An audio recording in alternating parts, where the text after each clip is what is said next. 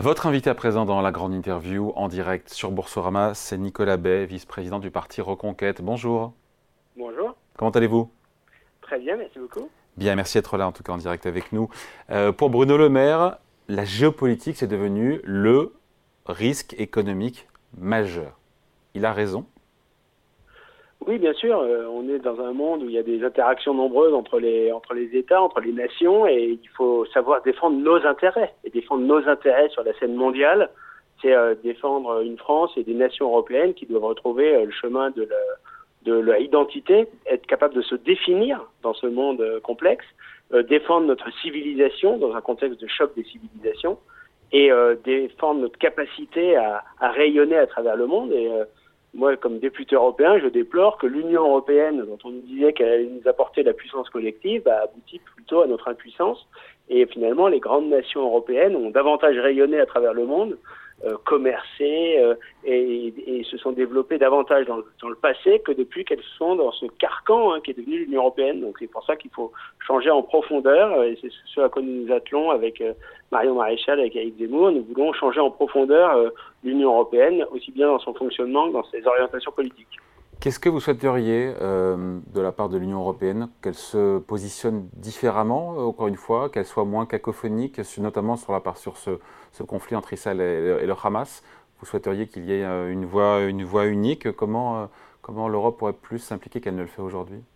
Je crois que la faiblesse de l'Union européenne vient du fait qu'elle est dirigée par des technocrates, des bureaucrates qui n'ont pas de légitimité démocratique. C'est la Commission européenne qui accapare l'essentiel des pouvoirs, alors que euh, Madame von der Leyen et les 27 commissaires européens, euh, personne ne les a choisis, personne ne les a élus, et même pour beaucoup d'entre eux, personne ne les connaît. Euh, et pourtant, ils fixent un certain nombre d'orientations politiques avec l'argent des contribuables. Et aujourd'hui, on voit l'Union européenne qui augmente ses financements à la Palestine, donc tout le monde sait très bien que ces financements vont en large partie dans les poches du Hamas. Pour une raison simple, c'est que le Hamas tient aujourd'hui la bande de Gaza, euh, tient les structures une bonne partie des structures politiques, économiques et sociales de la bande de Gaza. Donc on voit bien que l'Union européenne n'a pas du tout pris la mesure de ce combat civilisationnel. De la même manière, l'Union européenne continue de financer, là aussi, hein, avec l'argent des contribuables, euh, des, des, associations qui prétendument euh, luttent contre l'islamophobie, alors qu'en réalité, elles sont directement affiliées aux frères musulmans. Voilà, donc euh, on a une nécessité aujourd'hui de clarification. Il y a les intérêts vitaux de nos nations et de nos peuples européens, c'est de mener et de gagner le combat contre un islam politique, un, islam qui, dans sa dimension politique, est fondamentalement incompatible avec nos valeurs, mais c'est vrai une Union européenne qui euh, euh, voilà qui fait preuve de cécité sur ce sujet et qui euh, multiplie les, la connivence et les bienveillances à l'égard de cet islam politique. Bon, pour le moment, l'impact euh, du conflit entre Israël et le Hamas est limité hein, sur, le, baril de pétrole, je précise évidemment, euh, puisqu'on est aujourd'hui euh, autour de 83 dollars. Mais c'est vrai que la peur de cette extension du conflit à l'ensemble de la région, qui pour l'instant, en tout cas, n'en prend pas le chemin, aurait des conséquences lourdes sur la croissance, nous dit aussi Bruno Le Maire. Il a raison, et dans ce cas-là, si le pétrole devait de nouveau flamber, vous pensez qu'il faudrait de nouveau mettre en place des systèmes de protection pour les Français? Oui, euh, la première des protection à mettre en œuvre pour les Français, c'est évidemment de baisser la fiscalité sur le sur le litre euh, de carburant à la pompe, parce que c'est vrai. ça coûte cher aux finances publiques. Hein. Oui, bien sûr, mais il y a des fluctuations du baril. C'est vrai, elles existent et elles sont liées à des enjeux géopolitiques que vous évoquez.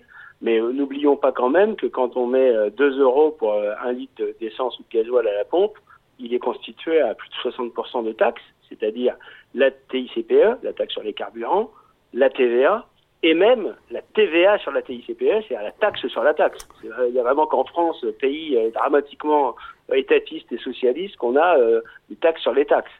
on pourrait alléger cette fiscalité pour rendre l'argent aux Français. Moi, je crois qu'au lieu de faire des chèques aux Français, au lieu de, de mettre en place des, des blocages des pays, etc., on doit, plutôt que de leur rendre de l'argent, arrêter de leur en prendre.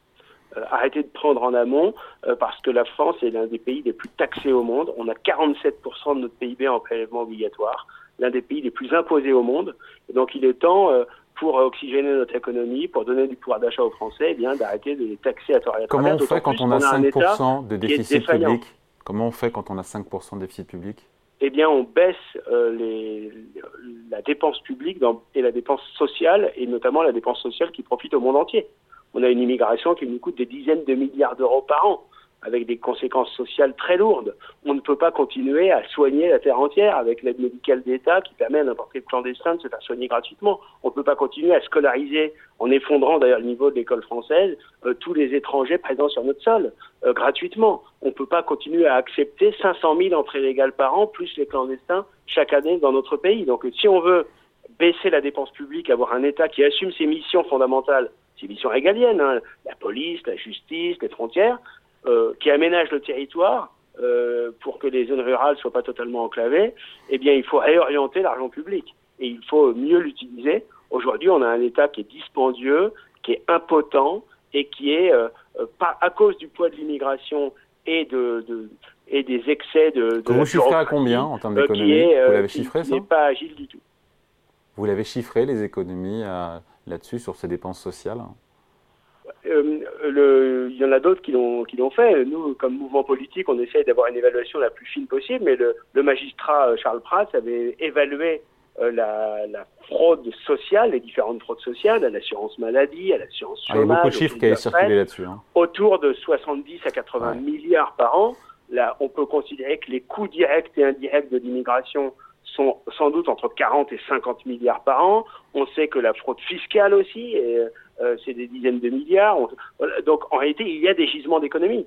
Euh, ils existent, mais c'est ce qui manque, c'est pas euh, des lois nouvelles euh, pour pour atteindre ces gisements d'économie, c'est de la volonté politique.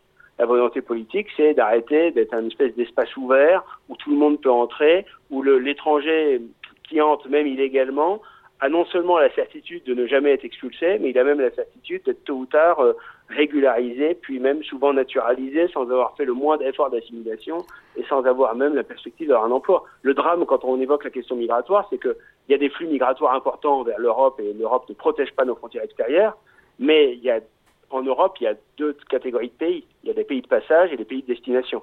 L'Italie est un pays de passage, euh, la France est un pays de destination, et euh, et souvent du pire de l'immigration parce que ceux qui veulent travailler vont euh, souvent en Allemagne pour travailler dans les industries allemandes, mais ceux qui veulent vivre des aides et des avantages sociaux et obtenir euh, euh, via le droit du sol la possibilité pour leurs enfants de rester définitivement dans notre pays, eh bien ils viennent en France. Et donc il faut il faut supprimer les incitations à l'immigration, ces pompes aspirantes, ce carburant à l'immigration qui qui aboutit à ce que voilà beaucoup de personnes qui n'ont aucun lien, aucun attachement à la France viennent dans notre pays simplement pour et, et viennent peser sur nos comptes publics et nos comptes sociaux. Et ensuite, ben, bien, on se retrouve avec des Français qui payent toujours plus d'impôts pour avoir un État qui, qui offre toujours moins d'équipements et toujours moins de services publics. Après, sur les chiffres de la fraude, c'est le principe de la fraude, c'est qu'on ne sait pas combien euh, exactement c'est, sinon euh, l'argent, on irait, on irait le chercher. Parfois, certains disent qu'il ne faut pas surévaluer non plus et parler de pactole sur les sommes qui sont en jeu. Oui, enfin, on sait que ce sont des sommes considérables, effectivement, qui sont difficiles à quantifier, mais il faudrait déjà avoir la volonté politique de mettre fin à ces, fraudes. Euh, par exemple, la fraude à l'assurance maladie, le simple fait de supprimer de la circulation euh, les millions de cartes vitales surnuméraires et de mettre en place des dispositifs sécurisés de cartes vitales biométriques permettrait sans doute d'endiguer en partie la fraude sociale euh, à, l'assurance maladie. Euh, sur les caisses de retraite, on sait très bien, il y a eu des études qui ont été faites qui ont montré qu'il y a des, des étrangers qui ont vécu à une période en France, qui, sont revenus dans leur pays d'origine, qui continuent de toucher des retraites ou dont les familles touchent des retraites françaises alors qu'ils sont morts depuis des années. et ce ne sont pas des phénomènes euh, anecdotiques ou marginaux. Ce sont parfois des véritables filières de fraude qui ont, été organisées et qui n'ont pas toujours été démantelées. Finalement, on devrait aboutir euh, à 1% de croissance à peu près en fin d'année en France. C'était la prévision, personne n'y croyait, aucun économiste. Euh, prévision du gouvernement début d'année. On devrait y être au final. Mission accomplie pour le gouvernement sur sa politique économique avec des créations d'emplois, même si on va en parler euh, peut-être possiblement les vents est en train de tourner avec 18 000 suppressions de postes au troisième trimestre. On a eu les chiffres il y a quelques jours. Globalement ah, euh, En réalité, il faut voir tous les indicateurs. Euh, on peut se réjouir d'avoir un pourcent de croissance, mais enfin, on se réjouit pour Là où l'Allemagne est en récession. On a, une inflation importante, on a une, un chômage qui reste très élevé malgré tout. Il, a, il avait un peu diminué sur le premier quinquennat. On est quand même à 7,3%. historiquement, pour nous, c'est bien. Hein. Oui, mais on oublie qu'on comptabilise pour l'essentiel des chômeurs de catégorie A, sans prendre en compte les autres catégories. Il y a des millions de personnes qui se retrouvent euh, en, à temps partiel alors qu'elle voudrait travailler à temps plein, qui se retrouvent en pré-retraite, qui est un chômage déguisé, qui se retrouvent en formation, mais ces formations euh, euh, permettent de les sortir des statistiques officielles du chômage, ou en tout cas de la catégorie A, alors qu'elles n'ont pas forcément la perspective euh, de, de, trouver un emploi à l'issue de ces formations. Donc en réalité, les, les, chiffres de chômage, ils sont un peu maquillés en France. Donc il faudra qu'il y ait plus de transparence. On sait aussi que dans les chiffres officiels, la plupart du temps, on ne prend pas en compte l'outre-mer. L'outre-mer français, c'est c'est 2 500 000 personnes et avec des taux de chômage qui sont supérieurs à ceux de la métropole. Après, la création, les créations d'emplois ont été jusqu'au troisième trimestre, on a eu beaucoup de créations d'emplois en France. Hein.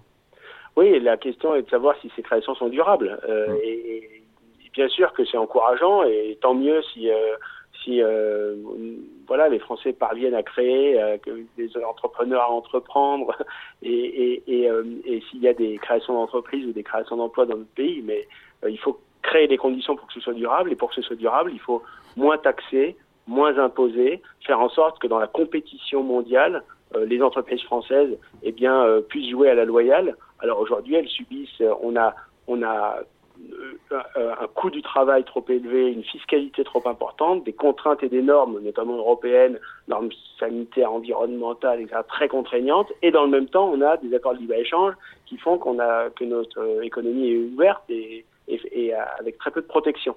Donc il faut à la fois plus de liberté à l'intérieur, euh, permettre aux entreprises de se développer euh, sans les assommer de contraintes et de normes avec un millefeuille fiscal aujourd'hui qui, euh, qui les paralyse et dans le même temps mettre en place les protections, y compris parfois les protections douanières comme le font tous les grands ensembles économiques dans le monde. On voit bien que les États-Unis, qui sont une grande, puissance économique, sont capables de mettre en place le, les protections quand c'est nécessaire euh, pour éviter la concurrence déloyale. Il est temps que l'Europe en fasse autant. Un petit mot, on finit là-dessus, sur euh, l'inflation en France qui a baissé, on est à 4% en glissement annuel. C'est un succès pour la politique économique du gouvernement, nous dit encore le ministre de l'économie Bruno Le Maire. Comment vous oui, mais euh, Bruno Le Maire est adepte d'autosatisfaction. Enfin, on a une inflation qui est un peu moins grande, enfin, après avoir été très forte pendant euh, trois années consécutives.